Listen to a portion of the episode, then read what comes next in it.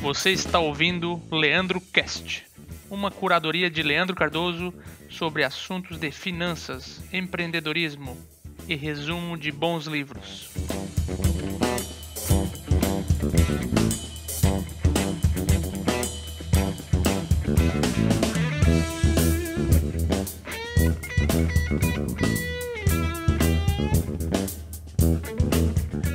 Mais um Leandro Cast.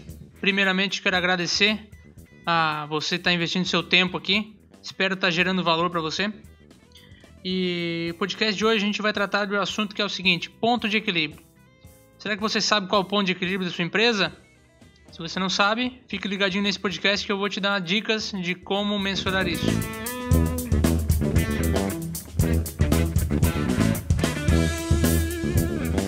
Então vamos lá. Primeiramente, a gente vai ter que classificar os gastos da nossa, da nossa empresa, né?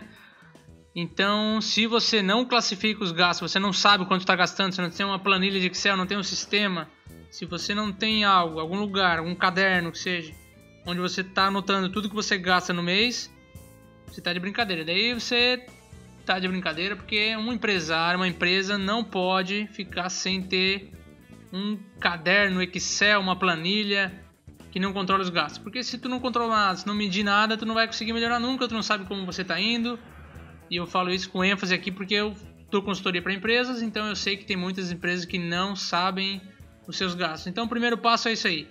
Controle tudo numa planilha de Excel, num caderno. Eu recomendo uma planilha de Excel que é muito mais simples e mais fácil, né?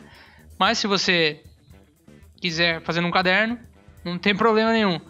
É, como gente está falando isso aqui para micro, microempresas, microempresários e pequenas empresas, se você tiver no sistema, melhor ainda, todas as notinhas lançadas. E o primeiro ponto para chegar no ponto de equilíbrio de uma empresa é classificar as despesas e os custos. A gente vai tratar tudo como gasto, certo? Despesa e custo, vamos tratar tudo como gasto, porque não vai interferir se é custo ou se é despesa para o meu ponto de equilíbrio.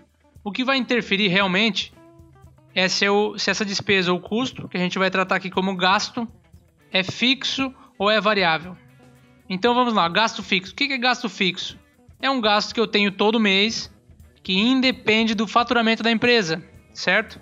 Por que, que independe do faturamento da empresa?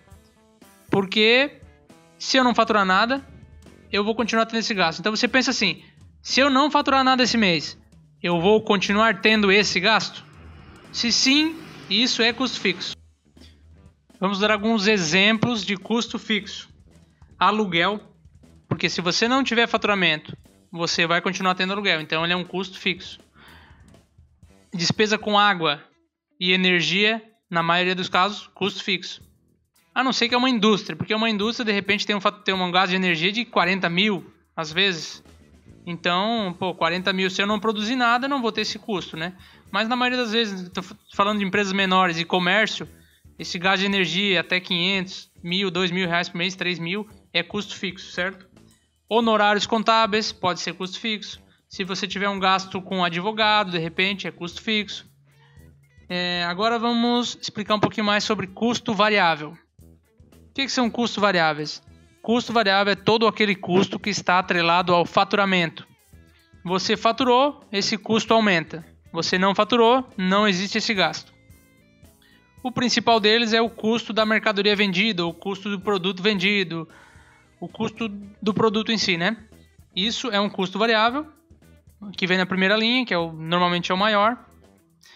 Depois a gente vai ter também impostos, royalties, taxa de cartão, maquininha de cartão, comissão de venda, também gasto variável. Agora vamos para a fórmula. Como é que é a fórmula? Vamos supor que a gente tem aqui 30% do do custo do produto, 10% de impostos e mais 10% de comissão, para ficar uma conta simples, né? Então quer dizer que 30% mais 10 mais 10 dá 50%. 50% do teu faturamento é um custo variável, certo? Então quer dizer que tudo que tu faturar, 50% vai para esses custos variáveis. Sobra 50% para pagar o custo fixo. E se o teu custo fixo é de 10 mil, Quer dizer que o teu ponto de equilíbrio é 20 mil reais, porque 20 mil reais menos 50%, que é o custo variável, sobra 10 mil.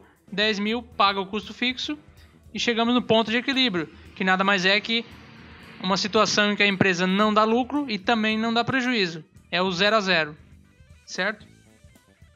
Se você quiser mais detalhes sobre a fórmula e realmente como fazer esse cálculo, eu vou deixar no link abaixo do podcast.